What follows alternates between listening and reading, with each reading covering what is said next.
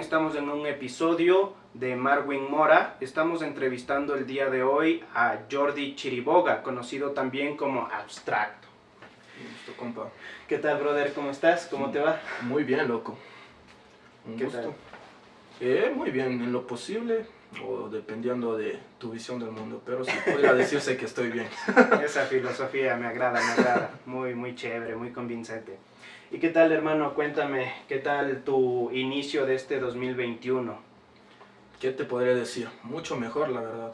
Eh, creo que es lo que todo el mundo estaba esperando después de toda esta temporada dura. Eh, 2020 fue un, un año difícil para todo el mundo, creo yo. Pero como dicen por ahí, todo pasa por algo y después de, después de la tormenta viene la calma. Claro, claro, eso es lo mejor. ¿Qué edad tienes, hermano Abstracto? Tengo 22 años. 22 años, recién cumplidos, No, eh, cumplí en septiembre, la verdad. en septiembre. Me dicen que parezco de menos, otros me dicen que parezco de más, pero bueno. Eso ya es cosa Eso de- ya depende de, de la percepción de la gente. Sí, claro. Bueno, hermano, ¿de dónde eres? ¿Dónde naciste? Eh, a ver, ¿qué te puedo decir?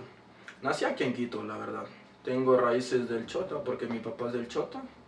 Y mi mamá es de Inta, de por allá de, de Cotacachi, bueno, Imbabura exactamente es la provincia. ¿Tú eres nacido aquí? Nacido aquí. Eh, soy criado partes, bueno, tiempos, tiempos en, en el Chota, otro en Imbabura, pero en realidad soy quiteño, de cepa. Bueno, ¿y tú tienes hermanos? ¿Eres hijo único? Eh, no, sí, tengo eh, dos hermanos eh, menores a mí, un hermano y una hermana. Coincidentemente cumplimos todos en el mismo mes y con mi hermano cumplimos el mismo maldito día. Entonces siempre que cumplimos años es como que mi hijo, feliz cumpleaños, ah, feliz cumpleaños. Nos vamos a celebrar juntos. Ah, pero sí se ven las diferencias en los rasgos o son o son súper, súper diferentes eh, físicamente. Mm, ¿Qué te diré? Dicen que nos parecemos, pero yo la verdad no me veo el parecido, la verdad. mi hermano es menor que yo, pero él parece el mayor de todos, ¿sabe? Bueno. No sé, no sé la verdad. Puede que seamos parecidos, pero yo no me veo el parecido, la verdad. Bueno, esta era una preguntita como para entrar en confianza, quitar por ahí un poquito el temor, el miedo, el nerviosismo. Y ahora sí, eh, sabemos que tú eres cantautor, tú compones tus canciones, eh, las cantas, tenemos entendido que eres un cantante del género urbano, eh, específicamente del rap. Tal vez eh, esto es cierto o no, ¿nos podrías dar a conocer esta información? Eh, no, completamente cierto. Eh, desde que empecé mismo, hace mucho tiempo siempre ha sido el rap, la verdad. Ahorita estoy incursionando un poco más en el mundo del hip hop, estoy abriéndome para un, poco más para otros, otros géneros. Obviamente pertenecen a la misma cultura, pero no son el rap específicamente, como el trap, por ejemplo, lofi, danzal y géneros así, eh, desglosados de, de la cultura hip hop en realidad. Listo, hermano. Tenemos otra pregunta y nos podrías decir cómo empezaste en el mundo de la música. A ver. Pregunta dura. ¿sí? Pregunta, bueno, es, o sea, me trae muy lindos recuerdos, la verdad. ¿Por qué? Porque verás, yo tengo un tío que él es rapero desde que yo nací, él siempre ha sido rapero. Y pues supongo que yo el rap lo conocí desde muy niño porque, o sea, se lleva muy bien con, con mis papás y todo. Y me acuerdo que sabíamos ir de viajes y sabíamos ir en el carro de él. Y él siempre iba escuchando los buenos temas, ¿no? Entonces desde ahí conocí el rap, me parece que el rap ha estado en, en mí toda la vida y lo que pasó es que me atrajo tanto ese mundo que un punto en que dije tengo que aportar algo, quiero saber más de esto, quiero, quiero ver de qué se trata, quiero ver qué se siente hacer ese tipo de música, entonces Y en esa época o en ese tiempo, ¿cuáles fueron tus mayores exponentes en este género urbano?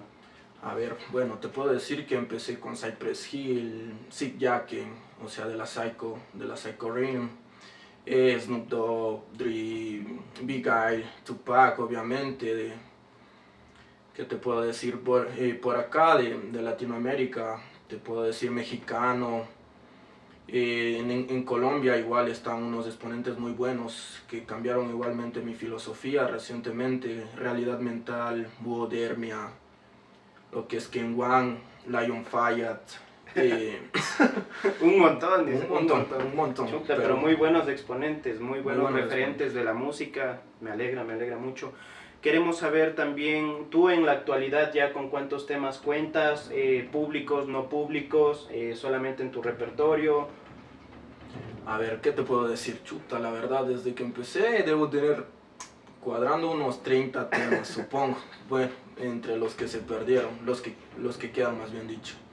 Unos 30 temas, la verdad no mucho, ni la mitad de ellos están subidos a internet, la mayoría están siendo trabajados ahorita, los estoy volviendo a grabar para lanzarme al ruedo ya un poco más profesionalmente, darme a conocer, eh, entregarles a, a, la gente un producto de calidad, es, exactamente es, es lo que busco.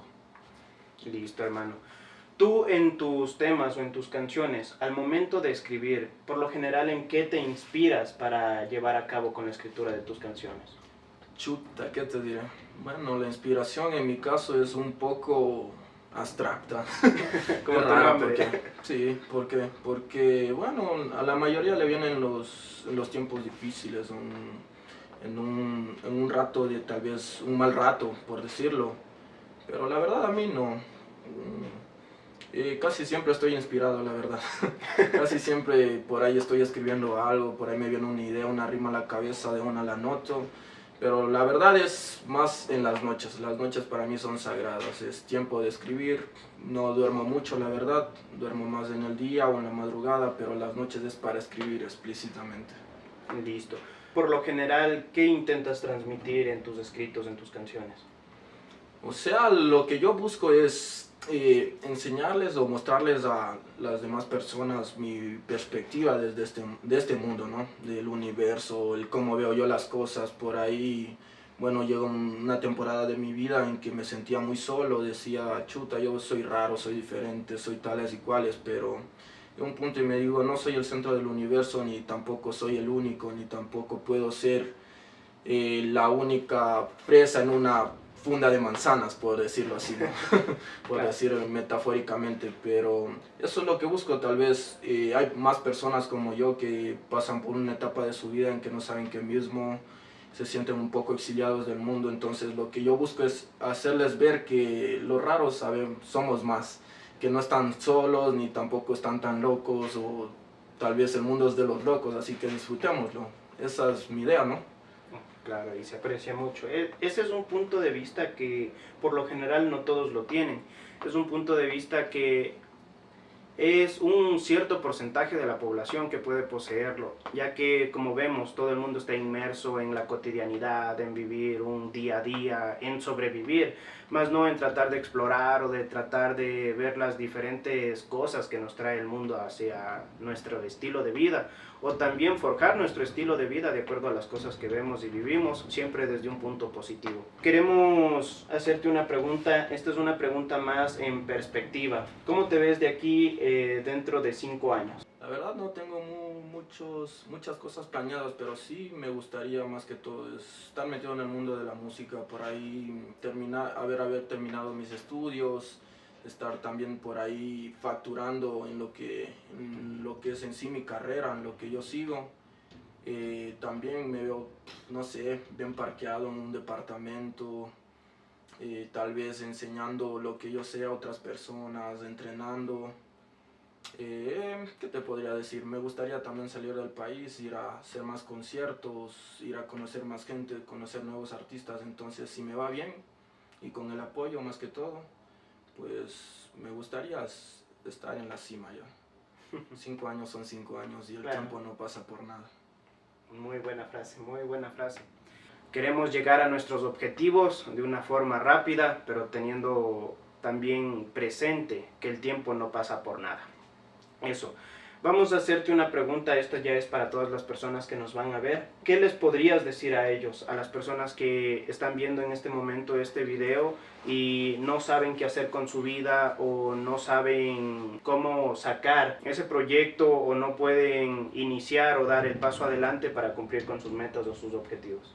La verdad es que, como les dije, el tiempo se va muy rápido nadie lo puede retener, uno a veces está ahí y dice, no, voy a esperar a que pase esto, a que me llegue esto, pero llegas a un punto y miras atrás y ha pasado mucho tiempo y no has hecho nada.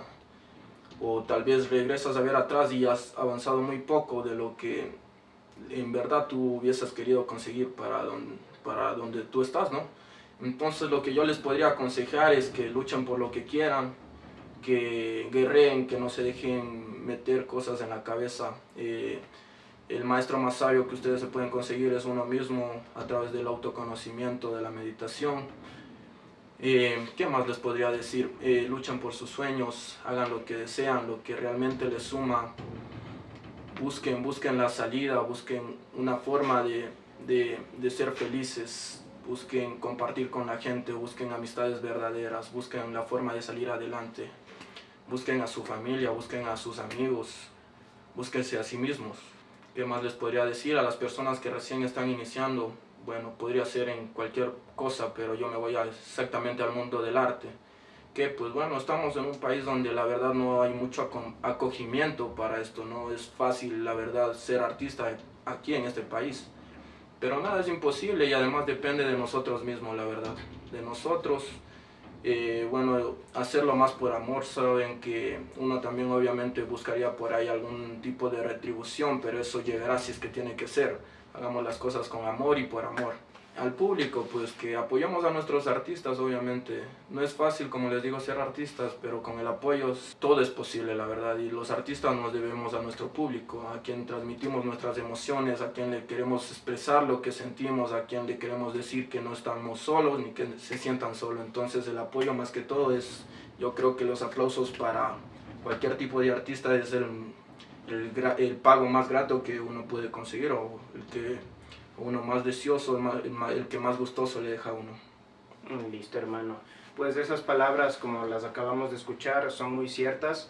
Apoya a tu amigo, apoya a tu hermano, apoya a tu conocido. Antes que apoyar a grandes industrias de otros países, apoya a quien tienes al lado y luego verás que si esa persona es exitosa no dudará en llamarte para que tú le ayudes a él en sus nuevos proyectos. Eso sería todo. Muchas gracias por estar con nosotros en este capítulo entrevistando a artistas. Entonces que tengan una excelente tarde, día o noche y que la pasen muy bien. Bendiciones.